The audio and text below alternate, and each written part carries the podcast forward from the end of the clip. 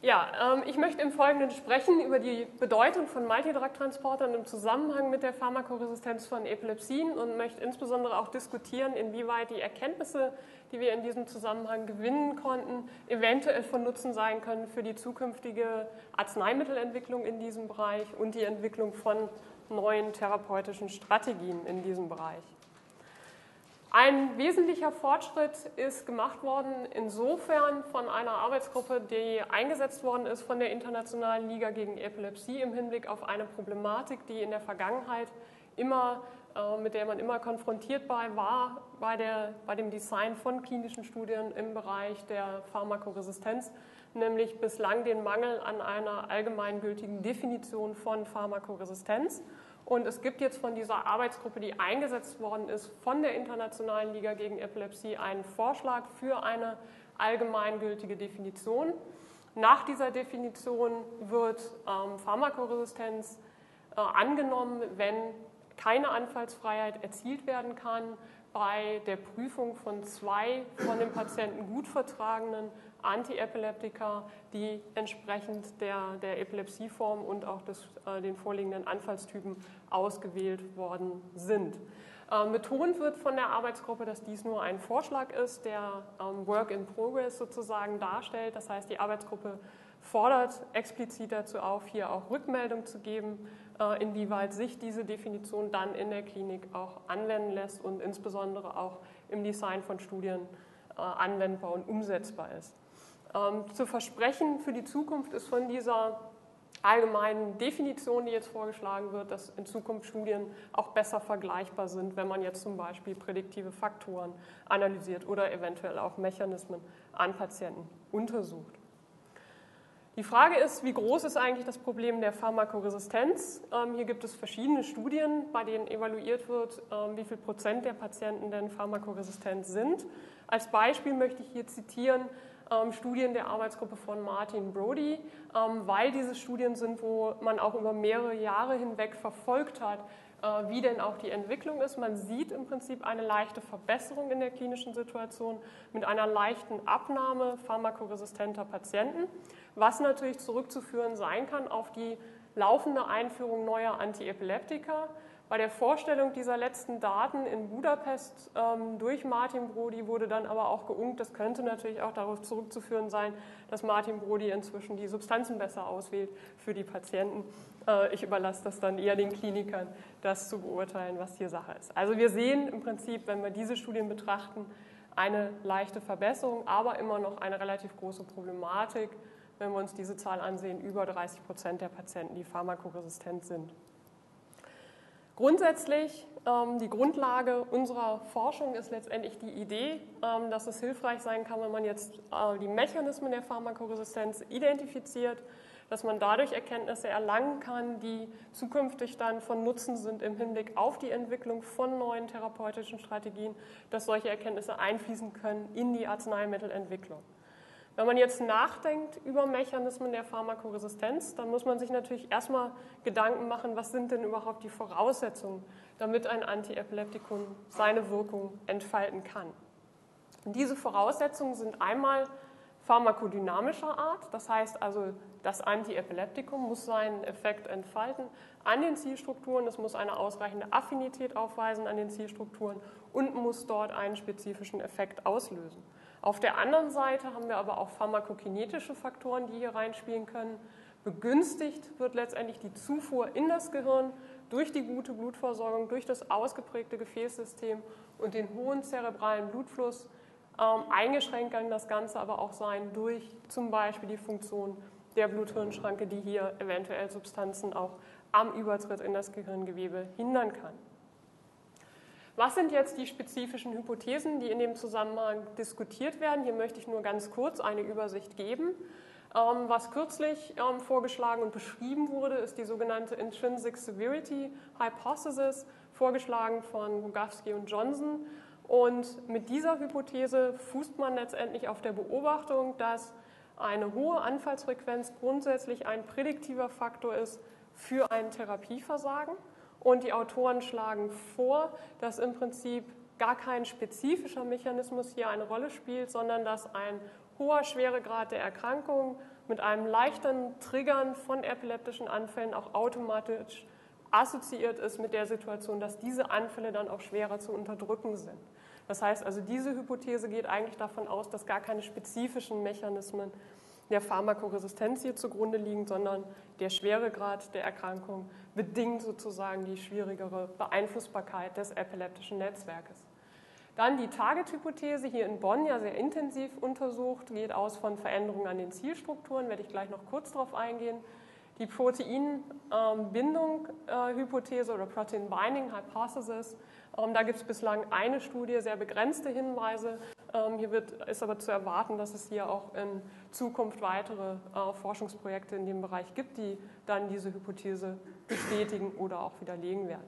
Und dann die Transporterhypothese, die, auf die ich dann ja besonders intensiv eingehen möchte. Ganz kurz nur zur Target-Hypothese.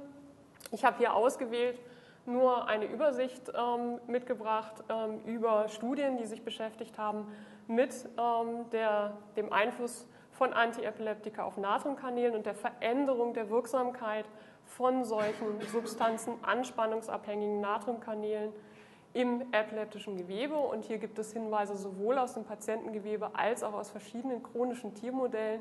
Ich brauche hier in Bonn darauf nicht näher einzugehen, weil sehr viele dieser Arbeiten auch aus Bonn stammen und ich denke, diese Studien sind sicherlich den meisten sehr geläufig.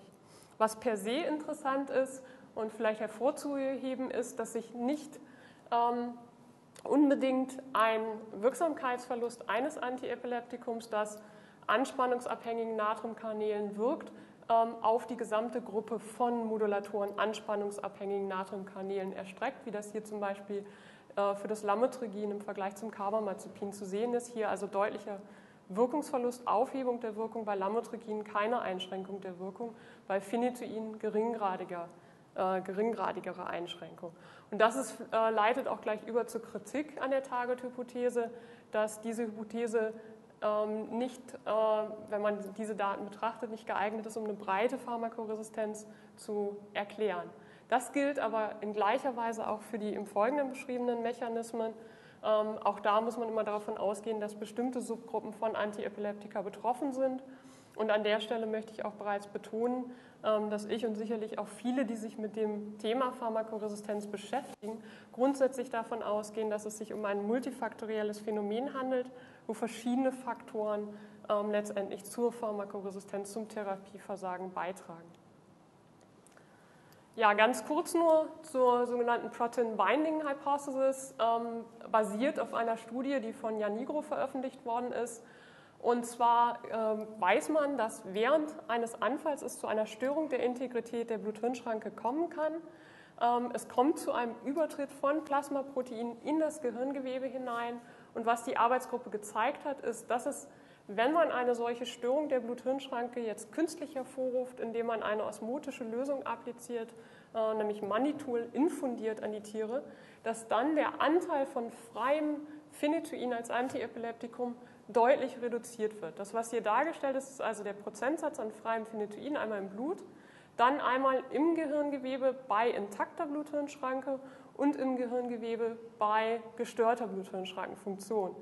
Und die Arbeitsgruppe postuliert basierend auf diesen Daten, dass es also durch diesen Übertritt von Plasmaproteinen in den extrazellulären Raum des Gehirns zu einer Reduktion der freien Konzentration von Antiepileptika kommen kann und dass daraus resultierend dann Wirksamkeit eingeschränkt werden kann, weil die ähm, Konzentration freier Antiepileptika an den Zielstrukturen dadurch eingeschränkt wird. Einschränken muss man sicherlich gleich sagen. Ähm, die Arzneimittelentwicklung in den letzten Jahrzehnten hat natürlich darauf abgezielt, Substanzen bereits zu entwickeln, die eine niedrige Rate an Proteinbindung aufweisen. Proteinbindung ist immer damit assoziiert, dass ein höheres Risiko auch an Arzneimittelinteraktionen besteht. Und mit dem Ziel, Wechselwirkung zu reduzieren, verfolgt eigentlich seit Jahrzehnten die Arzneimittelentwicklung grundsätzlich das Ziel, Substanzen zu entwickeln, die eine niedrige Proteinbindungsrate aufweisen. Das heißt also, wenn diese Hypothese auch in, im epileptischen Gehirn entsprechend ähm, darstellbar wäre mit dieser, dieser Auswirkung, dann äh, ist es sicherlich so, dass eher die älteren Antiepileptika davon betroffen sind und nicht die Substanzen der zweiten oder der dritten Generation. Ja, damit zur Transporterhypothese. Die Transporterhypothese basiert ähm, auf ersten Untersuchungen. Die erste Publikation stammt von Tischler und Kollegen und einer Beschreibung, dass ähm, Transporter an der Blut-Hirn-Schranke hochgeregelt sind im epileptischen Gehirn, insbesondere im Gehirngewebe von pharmakoresistenten Patienten. Und es handelt sich hierbei um Transportsysteme, die in der luminalen Membran der Endothelzellen an der Blut-Hirn-Schranke sitzen und die in eine Richtung transportieren, nämlich immer in Richtung kapilläres Lumen, in Richtung Blut. Das heißt also, wir haben hier die normale Expressionssituation solcher Transporter. Sie sind in der Lage, gute Substrate auch schon bei normalen Expressionsbedingungen abzufangen. Und im epileptischen Gehirn sehen wir eine solche Hochregulation, die besonders stark ausgeprägt ist bei pharmakoresistenten Patienten. Und die Hypothese besagt, dass dadurch auch Antiepileptika vermehrt im kapillären Lumen zurückgehalten werden und weniger in das Gehirngewebe übertreten. Welche Arzneimitteltransporter betrifft das? Welche Multidrug-Transporter? Ähm, das ist vor allen Dingen das P-Glykoprotein, was hier hochgeregelt ist. Das sind aber auch ähm, Transporter aus der MRP- oder ABCC-Familie und auch das ABCG2 oder Breast Cancer Resistance Protein, was auch an der Blut-Hirn-Schranke eine Funktion aufweist und hier eventuell auch Substanzen im kapillären Lumen zurückhalten kann. Die Frage ist nun, warum kommt es zu einer solchen Induktion? Warum sieht man eine solche Überexpression? Wodurch wird die verursacht?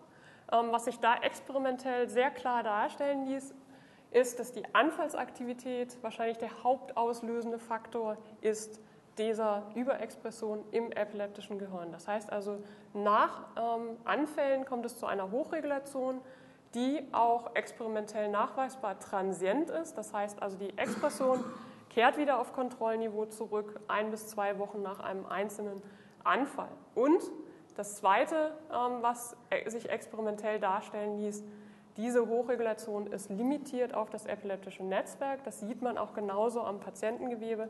Das heißt, es kommt zu einer lokalen Überexpression, zu einer lokalen Hochregulation. Die Frage ist natürlich, ähm, ist das Ganze jetzt ein reines Epiphänomen oder hat eine solche Überexpression auch eine funktionelle Relevanz. Und hier waren zum einen Studien von Interesse, in denen man untersucht hat, ob man bei einer solchen Überexpression dann auch eine Reduktion der Gehirngängigkeit von Antiepileptika nachweisen kann. Da gibt es verschiedene Studien, in denen das beschrieben wurde. Hier ist ein Beispiel, wo wir mit Mikrodialyse analysiert haben, wie die Gehirngängigkeit von Phenytoin sich nach einem einzelnen Anfall verändert. Im Vergleich zu einer Kontrollgruppe sieht man hier niedrigere Konzentrationen im Extrazellulärum ähm, des Gehirns. Das heißt also, in verschiedenen Studien wurde eine Korrelation gezeigt mit ähm, einer reduzierten Gehirngängigkeit von Antiepileptika. Die nächste Frage, die sich auch klinisch relativ schwierig beantworten lässt, ähm, weil ähm, natürlich Resektatgewebe aus epilepsiechirurgischen Eingriffen per se von pharmakoresistenten Patienten zur Verfügung steht, aber natürlich nicht von pharmakosensitiven oder in der Regel nicht von pharmakosensitiven Patienten. Ähm, deshalb lässt sich da relativ schlecht der Vergleich ziehen. Ähm, auch das haben wir experimentell uns angesehen, sieht man eine Korrelation zwischen den Expressionsraten dieses Transporters P-Glykoprotein und äh, der Wirksamkeit von Antiepileptika. Ähm, wir haben Studien durchgeführt in zwei verschiedenen chronischen Epilepsiemodellen und haben einmal eine Korrelation gesehen mit der Wirksamkeit von Phenytoin. Ähm, die Daten sind hier dargestellt, also gezeigt ist hier die P-Glykoprotein-Expressionsrate in einer Gruppe von Phenytoin-Non-Respondern im Vergleich zu einer Gruppe von Respondern, also pharmakosensitiven Tieren. Und hier sieht man deutlich höhere Expressionsraten. Und das Gleiche lässt sich auch in einem chronischen Epilepsiemodell mit spontanen Anfällen darstellen in denen mit Phenobarbital selektiert wurde. Das heißt also, es besteht auch eine Korrelation mit einer schlechten Pharmakoresponse. Sicherlich Proof of Principle auf der experimentellen Ebene hat eine Studie erbracht, die ebenfalls durchgeführt ist, worden ist in einem Modell pharmakoresistenter Epilepsie. In dem Modell wurden also wieder Subgruppen selektiert, ähm, die resistent sind gegenüber dem Antiepileptikum Phenobarbital ähm, beziehungsweise pharmakosensitiv waren. Dargestellt sind jetzt hier nur die Daten, die Anfallsfrequenz, also Zahl der Anfälle pro Tag für ähm, die Gruppe der Non-Responder. Hier sind Daten von einer 14-tägigen Vehikelkontrollphase zusammengefasst. Hier Daten von einer 14-tägigen Therapiephase mit Phenobarbital und hier sah man in dieser Subgruppe sogar eher eine Tendenz zu einem Anstieg der Anfallsfrequenz. Und diese Gruppe wurde dann in dieser Studie aus der Arbeitsgruppe von Wolfgang Löscher anschließend mit ähm, Tariquidar behandelt ähm, und man sah hier fast eine vollständige Kontrolle der Anfallsfrequenz. Tariquidar ist ein hochselektiver Hemmstoff von P-Glykoprotein der dritten Generation, hochpotent und sehr selektiv für diesen Arzneimitteltransporter und in der Kombination dieses P-Glykoprotein-Hemmstoffes mit Phenobarbital ließ sich hier in diesem Modell Pharmakoresistenz überwinden. Eine ähnliche Studie ist durchgeführt worden in Holland, ähm, ebenfalls in einem chronischen Epilepsiemodell mit spontanen Anfällen. Ähm, die Tiere wurden mit Phenetuin behandelt und es wurde dann eine Add-on-Therapie mit Taraquidar getestet wiederum. Ebenfalls ähm, konnte hier beobachtet werden, dass die Wirksamkeit von Phenetuin gesteigert wurde, aber die Autoren beschreiben hier auch eine Entwicklung von Toleranz, was sicherlich auch eine Problematik bei einer translationalen Weiterentwicklung ähm, dieses Konzeptes, dieser therapeutischen Strategie darstellen würde und was man sicherlich im Hinterkopf behalten muss. Die Frage ist, gibt es auch irgendwelche klinischen Hinweise zurzeit ähm, in diesem Zusammenhang? Es gibt bislang nur einzelne Fallberichte und in diesen Fallberichten ist bislang ausschließlich der P-Glykoprotein-Modulator Verapamil eingesetzt worden. Ähm, es gibt Erfolgsberichte sowohl ähm, bei der Add-on-Therapie äh, in der Dauertherapie als auch bei einem refraktären Status epilepticus, ähm, inzwischen zwei Berichte, die das hier für jeweils einzelne Patienten beschreiben. Aber, und das ist ganz arg zu betonen in dem Zusammenhang, Verapamil hat zusätzliche Effekte. Es besitzt zusätzliche pharmakodynamische Effekte und zusätzliche pharmakokinetische Interaktionen. Und deshalb ist hier im Prinzip nicht klar, worauf diese Erfolge in diesen einzelnen Patienten natürlich auch, das sind auch nur natürlich einzelne Fälle, die eh mit Vorsicht zu interpretieren sind, ähm, aber worauf hier eine Verbesserung eventuell zurückzuführen ist. Das heißt also hier keine klaren Schlussfolgerungen möglich zurzeit. Ja, dann sicherlich die am kritischsten und ähm, am intensivsten diskutierte Frage in diesem Zusammenhang, sind denn Antiepileptika überhaupt Substrate von diesen Transportern? Das klingt nach einer relativ einfachen Frage, aber wir stehen hier im Moment vor einer relativ ja, komplexen und sehr kontroversen Datenlage. Ich habe jetzt alle kontroversen Daten hier mal markiert äh, mit einem Fragezeichen, also die Substanzen, wo es widersprüchliche Daten gibt. Insgesamt muss man sagen, gibt es Hinweise dafür, dass P-Glykoprotein hier wahrscheinlich eine Hauptrolle spielt.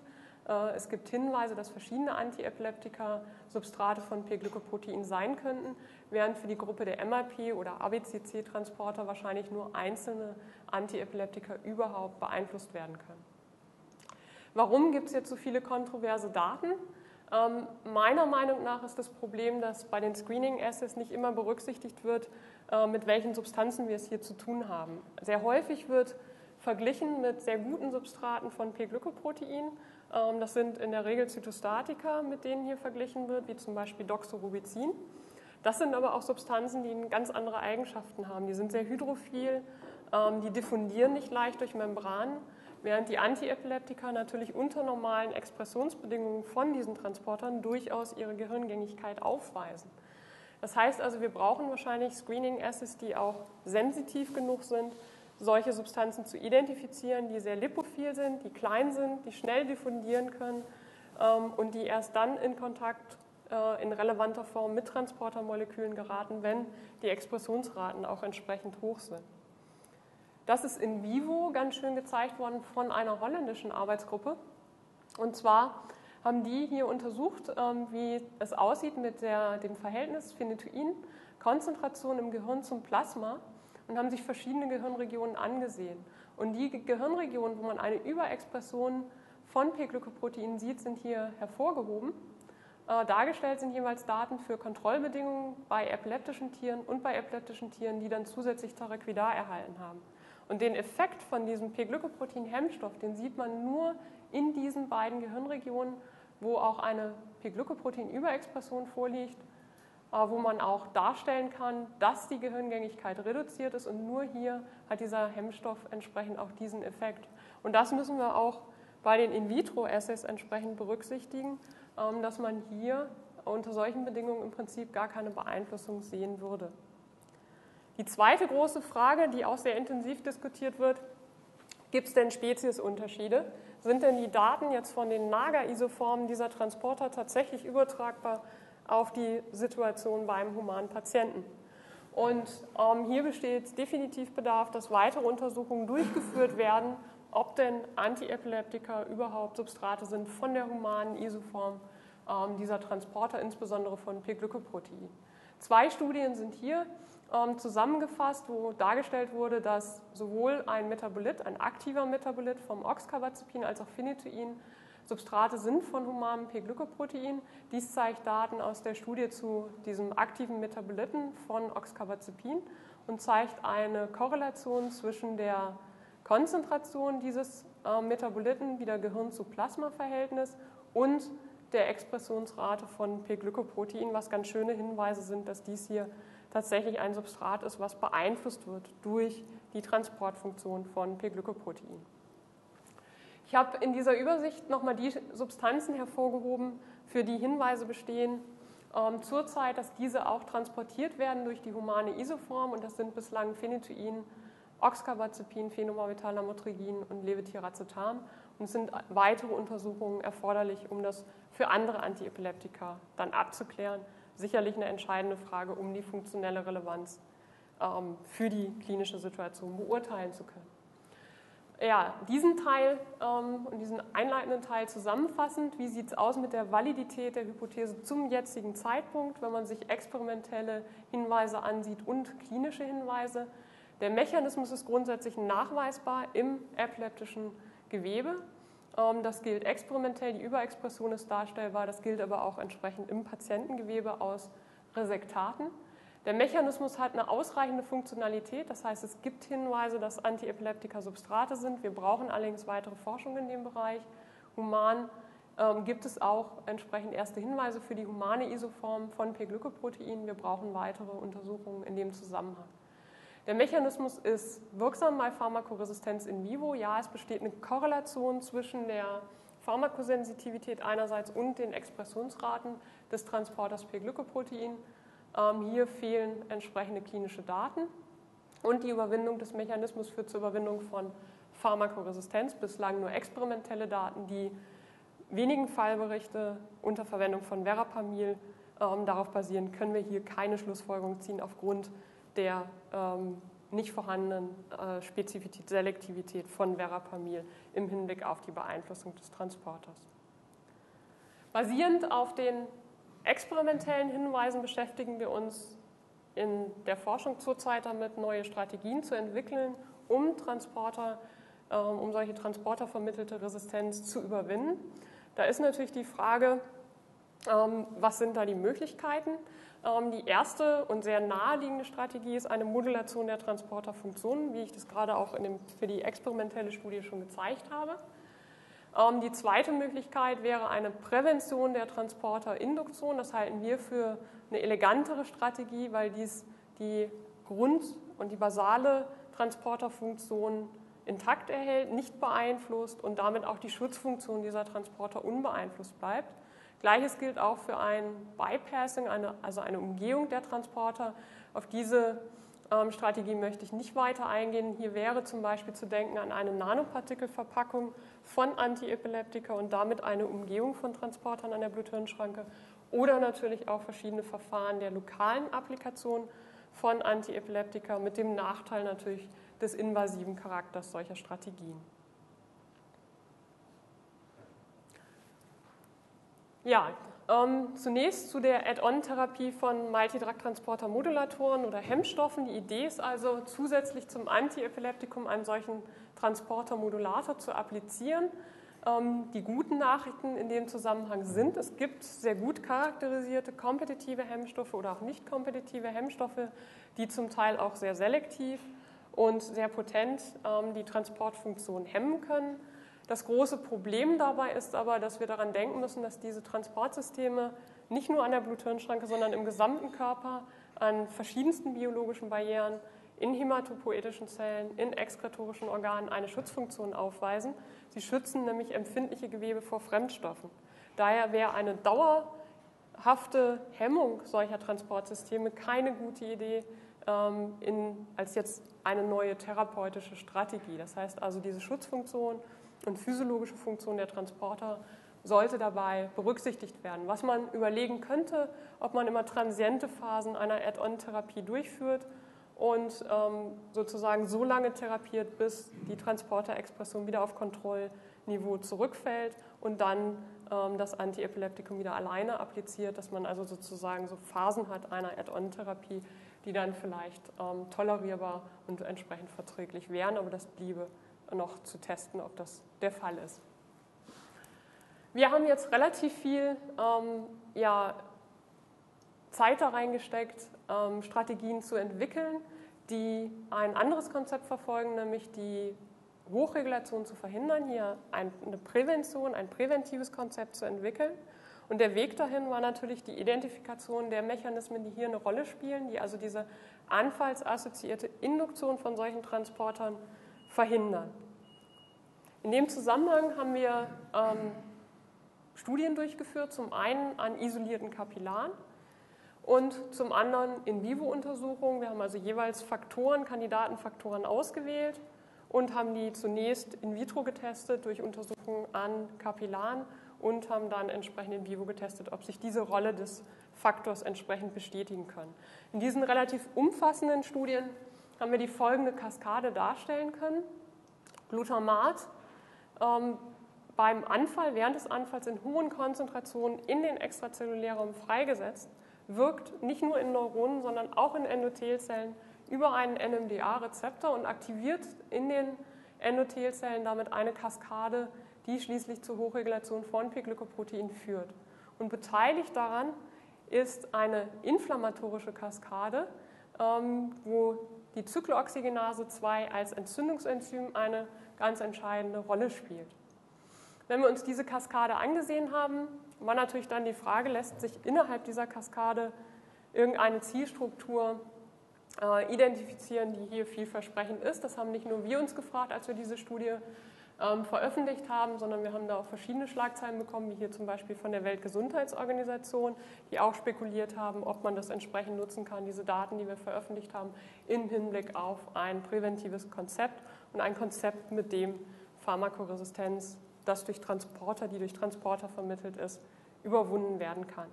Das war natürlich dann auch der nächste Schritt, in unseren Forschungsprojekten. Wir haben dann getestet, ob durch ein Targeting der Zyklooxygenase 2, also eine Hemmung von Zyklooxygenase 2, die Induktion ähm, von P-Glykoprotein verhindert werden kann. Auch hier haben wir zunächst Untersuchungen durchgeführt in isolierten Kapillaren. Wir haben also an isolierten Kapillaren gezeigt, dass der Effekt von Glutamat blockierbar ist durch einen COX-2-Inhibitor. Und wir haben auch gezeigt, dass wenn wir Kapillaren verwenden von COX-2-defizienten Mäusen, äh, dass dann Glutamat überhaupt keinen Effekt auslöst auf die P-Glykoprotein-Expression, dass dann also keine Induktion äh, erfolgt. Basierend auf diesen In-vitro-Daten ähm, haben wir dann dieses Konzept in einem Status Epilepticus-Modell an Ratten getestet. Und zu sehen ist hier jeweils die P-Glykoprotein-Expression hier in den immunhistologischen Abbildungen ähm, ganz schön zu erkennen, die Kapillaren und hier in den Graphen quantitativ dargestellt. Man sieht also nach einem Status Epilepticus, wie wir es in früheren Studien bereits gezeigt hatten, eine klare Induktion von P-Glykoprotein und das lässt sich durch Behandlung der Tiere mit einem COX-2-Hemmstoff ähm, verhindern. Das heißt also, wir sind hier in der Lage, die P-Glykoprotein-Expression, die Expression dieses Transporters auf Kontrollniveau zu halten. Das sieht man auch hier ganz oben in diesen äh, immunhistologischen, dieser immunhistologischen Abbildung ganz schön.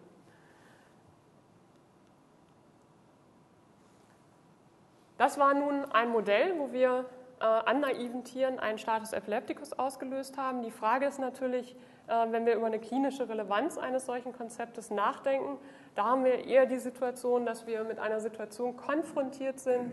Wir haben bereits eine P-Glykoprotein-Überexpression und die Frage ist, gelingt es uns denn auch, diese wieder auf Kontrollniveau zurückzubringen? Das haben wir zunächst getestet in einem Modell äh, mit spontanen epileptischen Anfällen in Kooperation mit einer holländischen Arbeitsgruppe von Jan Gorter. Und ähm, wir haben hier die Tiere über mehrere Tage mit einem COX-2-Hemmstoff behandelt und konnten darstellen, dass wir P-Glykoprotein hier auch auf Kontrollniveau zurückbringen können und dass auch die Gehirngängigkeit von einem Antiepileptikum dadurch verbessert werden kann, nämlich die Gehirngängigkeit von Phenetoin. Die Folgestudie war dann die Prüfung dieses Konzeptes in einem Modell pharmakoresistenter Epilepsie. Gezeigt sind hier die, äh, ist hier die Anfallsfrequenz von Tieren in einer Vehikelkontrollphase und unter Phenobarbitaltherapie, jeweils eine 14-tägige Therapie. Für die Respondergruppe sehen wir eine deutliche Reduktion der Anfallsfrequenz, in der Non-Responder-Gruppe keine relevante Reduktion, keine Reduktion ähm, von mehr als 50 Prozent in der Anfallsfrequenz, was hier das Kriterium war für die Differenzierung. Wir haben dann äh, beide Gruppen für sechs Tage mit einem COX-2-Hämmer behandelt, nämlich dem Celecoxib. Und wir sehen danach, haben dann danach Phenobarbital dessen Wirksamkeit nochmal geprüft und sehen dann eine Wirksamkeit auch in der Gruppe der ähm, Non-Responder. Das heißt also, es ließ sich hier Pharmakosensitivität herstellen in dieser Gruppe. Wir haben natürlich geprüft, ob die Kinetik von Phenobarbital beeinflusst wurde durch das Telecoxib. Das war nicht der Fall. Also wir hatten im Prinzip vergleichbare Plasmakonzentrationen ähm, in beiden Phasen der Prüfung von der Wirksamkeit von Phenobarbital. Ja, wenn man jetzt über COX-2-Inhibitoren nachdenkt, ähm, dann kommt einem sicherlich, kommen einem sicherlich auch einige Pressemitteilungen in den Kopf. Äh, die sind sehr negativ in die Schlagzeilen geraten vor ein paar Jahren. Die meisten COX-2-Inhibitoren sind vom Markt zurückgezogen worden. Celecoxib ist eine der wenigen Substanzen, die auf dem Markt verblieben ist. Das heißt, man muss hier natürlich auch an die Risiken und Nebenwirkungen dieser, einer Therapie mit COX-2-Inhibitoren denken, wenn man das als ähm, Strategie weiterverfolgen möchte. Ähm, zu denken ist natürlich auch an gastrointestinale Nebenwirkungen, zu denken ist an Effekte auf die Niere, aber eben auch an die damals ähm, in den Schlagzeilen ja sehr ausführlich beschriebenen äh, Erhöhungen im Risiko, sowohl Myokardinfarkte als auch das Schlaganfallrisiko äh, entsprechend zu erhöhen. Das heißt also, es bedarf sicherlich, wenn man an eine solche Strategie auch für die Klinik denkt, sicherlich einer sehr sorgfältigen Auswahl von Patienten, die kein erhöhtes Risiko aufweisen. Und wir haben uns angesichts eben dieser Problematik natürlich mit COX-2-Inhibitoren dann auch motiviert gesehen, nach weiteren Zielstrukturen in der Kaskade zu suchen. Ähm, sind also der Frage nachgegangen, gibt es hier irgendwelche alternativen Targets, die wir hier identifizieren können. Und insbesondere hat uns hier interessiert, worüber das Prostaglandin E2 dann seinen Effekt in den Kapillaren vermittelt. Grundsätzlich ist es so, dass ähm, Prostaglandin E2 ähm, über vier verschiedene Rezeptortypen seinen Effekt entfalten kann. Für die Epilepsietherapie kommt grundsätzlich ähm, nur ein Antagonist am EP1-Rezeptor in Frage. Insofern haben wir uns auch auf diesen fokussiert. Antagonisten an EP2, EP3 oder EP4-Rezeptoren, von denen weiß man, dass sie Neurodegeneration fördern. Äh, hingegen wirken EP1-Rezeptor-Antagonisten neuroprotektiv. Das heißt, hier können wir sogar einen zusätzlichen Benefit erwarten, wenn man einen EP1-Rezeptor-Antagonisten einsetzt. Das heißt, wir haben uns also sowohl in den Untersuchungen an isolierten Kapillaren als auch in den In-vivo-Untersuchungen auf EP1-Rezeptor-Antagonisten konzentriert. Und hier ist ein Beispiel von Daten, die wir äh, gewinnen konnten bei der Verwendung, Verwendung eines solchen EP1-Rezeptor-Antagonisten, nämlich dem SC51089 wieder getestet in einem Status Epilepticus Modell bei Ratten und man sieht analog zu den Daten, die wir mit einem COX-2-Inhibitor erzielen konnten, hier genau eine solche Kontrolle der Expression von P-Glykoprotein, die hier wieder für drei verschiedene Gehirnregionen dargestellt ist. Das heißt auch wieder Kontrolle ähm, auf Basalniveau. Ähm, wir konnten auch zeigen, dass mit diesem EP1-Rezeptor-Antagonisten auch eine Verbesserung der Wirksamkeit ähm, von Phenobarbital gelingt ähm, wollen gerne den, die Substanz auch noch in einem Modell pharmakoresistenter Epilepsie testen, aber das sind Untersuchungen, die auch extrem zeitaufwendig sind. Und ähm, da muss man auch sehen, dass man dann auch die entsprechende Kapazität im Labor hat, um solche Untersuchungen durchzuführen. Grundsätzlich konnten wir aber hiermit e den EP1-Rezeptor auch als alternatives Target für dieses grundlegende ähm, Konzept identifizieren und bestätigen. Die große Frage, wie immer, wie ich es vorhin auch schon angesprochen hatte, ist, das sind nun alles Daten aus Nagermodellen oder Daten, die wir ähm, an Kapillaren von Nagern isoliert gewinnen konnten. Und die große Frage ist natürlich, ist das Ganze übertragbar auf die Situation beim Humanpatienten? Sind da die gleichen regulatorischen Faktoren aktiv? Das ist eine Studie, mit der wir jetzt gerade erst begonnen haben, wo wir in Zusammenarbeit äh, mit der Neurochirurgie und der Neurologie an der LMU Patientengewebe nutzen, ähm, Resektatgewebe. Wir isolieren aus diesem Resektatgewebe Kapillaren. Und das sind jetzt allererste Daten von einer Patientin. Ähm, das sind hier zusammengefasst Daten von zehn Kapillaren, die wir unter Kontrollbedingungen inkubiert haben und zehn Kapillaren, die wir mit Glutamat inkubiert haben. Und was hier dargestellt ist, ist die P-Glykoprotein-Transportfunktion, die wir quantifiziert haben durch Untersuchungen am konfokalen Laserscanning-Mikroskop. Und zwar ist es so, dass wir ein Substrat zur Verfügung haben, was fluoreszenzmarkiert ist. Und wir untersuchen schlichtweg, inwieweit sich dieses Substrat unter den verschiedenen Bedingungen in dem Inneren der Kapillaren anreichert. Ähm, was auch hier ganz gut zu erkennen ist, dass das nach Inkubation mit Glutamat deutlich gesteigert ist im Vergleich zu diesen Kontrollbedingungen. Und ähm, wir wollen hier natürlich dann weitere Untersuchungen durchführen und testen, ob man hier in gleicher Weise an diesen Humankapillaren von den Patienten auch mit einem COX-2-Inhibitor die Prävention erzielen kann, dieser Induktion, um also dieses Konzept dann auch äh, in der translationalen Weiterentwicklung zu bestätigen.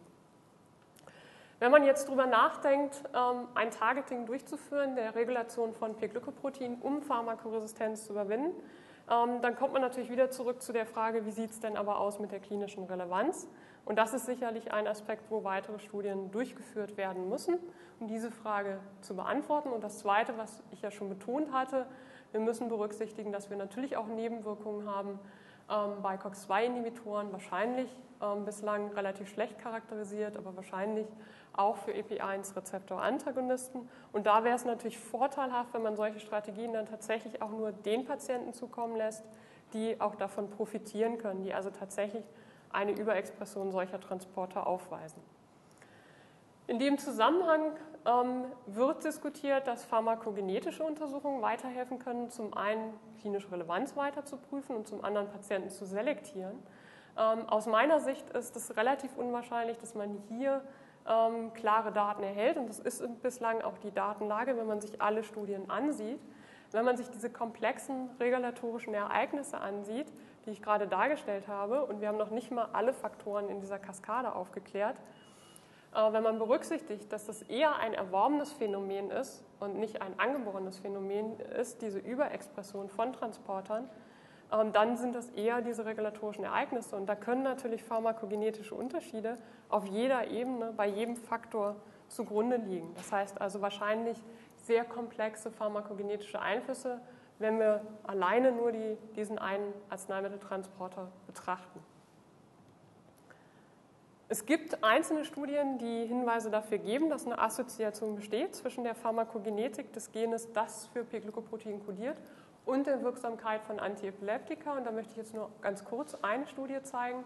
Ähm, das ist eine Arbeitsgruppe aus Kroatien, die gezeigt haben, dass eine, zum einen eine Korrelation besteht zwischen dem Genotyp des ähm, Genes, das für P-Glykoprotein kodiert, und der Gehirngängigkeit von Phenobarbital und die dann in einer Follow-up-Studie auch zeigen konnten, dass auch eine Korrelation besteht zwischen dem Genotyp in Bezug auf einen ausgewählten Polymorphismus des Genes, das für P-Glykoprotein kodiert, und der Wirksamkeit von Phenobarbital.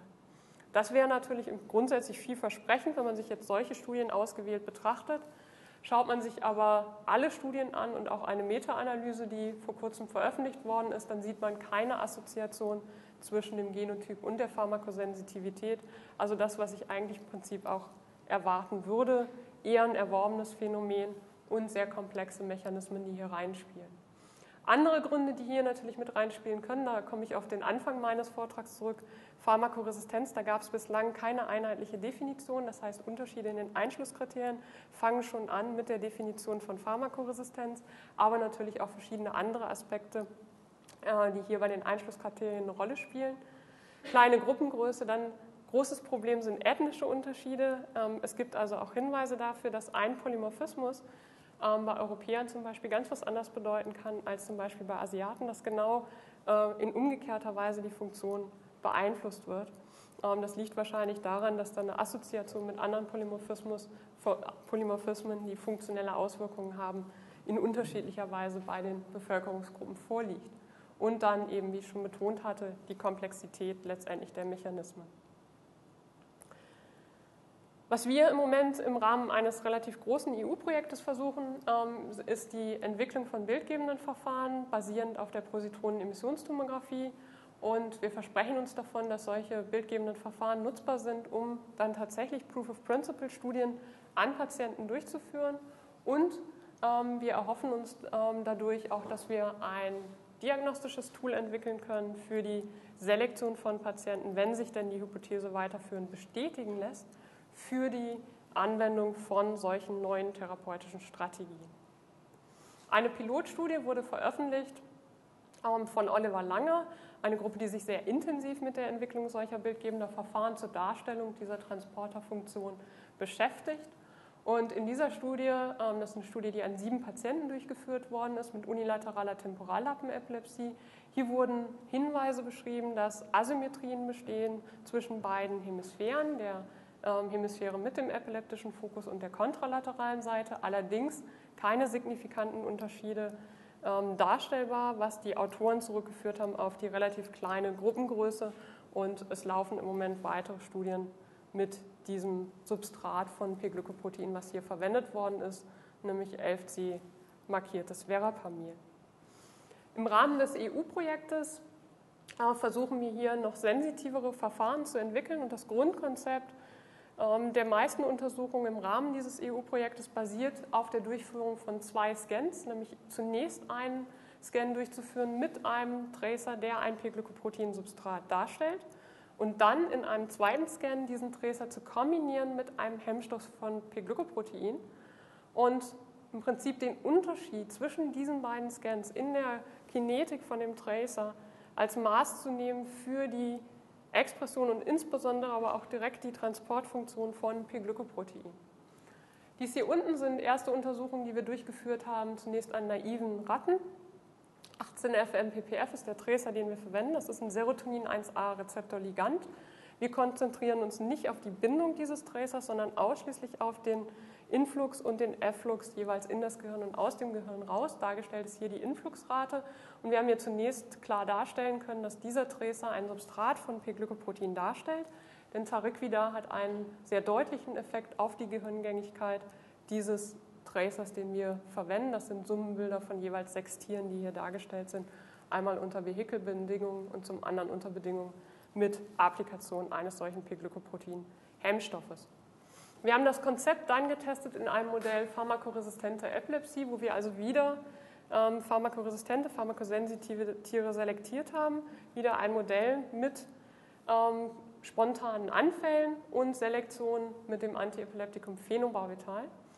Ähm, und wir haben hier darstellen können, dass eine Korrelation besteht zwischen dem Einfluss dieser Hemmung von P-Glykoprotein und ähm, der Pharmakosensitivität in dem bildgebenden Verfahren. Das gilt sowohl für die K1, also die Influxrate in das Gehirn, die wird stärker beeinflusst bei den pharmakoresistenten Tieren, wie das hier auch zu erkennen ist in den Summenbildern von mehreren Tieren. Und also hier ein deutlicherer Einfluss des P-Glykoprotein-Hemmstoffes als hier oben zu sehen bei den pharmakosensitiven Tieren. Ähm, das ist also die Influxrate und in gleicher Weise sieht man das aber auch bei der Effluxrate. Auch da ist der Einfluss des P-Glykoprotein-Hemmstoffes deutlich stärker ausgeprägt ähm, in der Gruppe der pharmakoresistenten Tiere. Wir versprechen uns davon ein Tool, um Pharmakoresistenz auch vorhersagen zu können, um den Mechanismus unter klinischen Bedingungen untersuchen zu können, also analysieren zu können, ob Subgruppen von Patienten eben eine solche Überfunktion von P-Glykoprotein aufweisen und ähm, falls sich die Hypothese klinisch bestätigen lässt, dann auch für die Zukunft eine Strategie eben für die Selektion von Patienten für solche neuen therapeutischen Strategien. Ja, damit möchte ich zusammenfassen. Die experimentellen Daten bestätigen grundsätzlich die Transporterhypothese. Es werden weitere Daten benötigt im Hinblick auf den Transport von Antiepileptika, wie ich es ähm, schon während des Vortrags betont hatte. Ähm, wichtigster Punkt, die klinische Relevanz ist noch nicht ausreichend untersucht und das ist sicherlich der kritischste Punkt.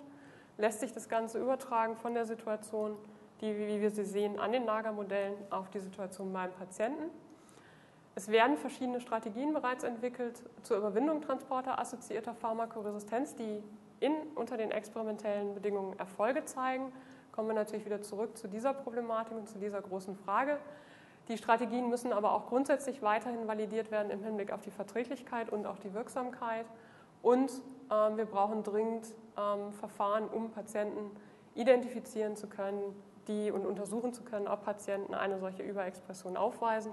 Und die Hoffnung besteht darin, dass das gelingt durch die Entwicklung und Optimierung solcher bildgebender Verfahren. Was sicherlich die Hauptfrage ist, die hier verbleibt, ähm, ich hatte bereits betont, ähm, Pharmakoresistenz ist grundsätzlich eher als ein multifaktorielles Problem anzusehen. Und wenn man das natürlich berücksichtigt, dann ist es letztendlich auch fraglich, ob es denn überhaupt ausreichen kann, einen solchen Resistenzmechanismus, einen möglichen Resistenzmechanismus zu überwinden, um jetzt dann auch beim Patienten Pharmakoresistenz überwinden zu können.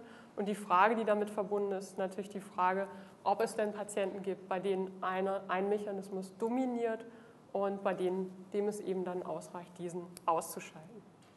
Ja, abschließend möchte ich danken ähm, im Hinblick auf die Daten, die ich jetzt aus meiner Arbeitsgruppe dargestellt habe, allen Mitgliedern in meinem, äh, meinem Team und dann natürlich unseren Kooperationspartnern, die hierzu zu diesen Untersuchungen auch wesentlich beigetragen haben. Und Ihnen danke ich für die Aufmerksamkeit.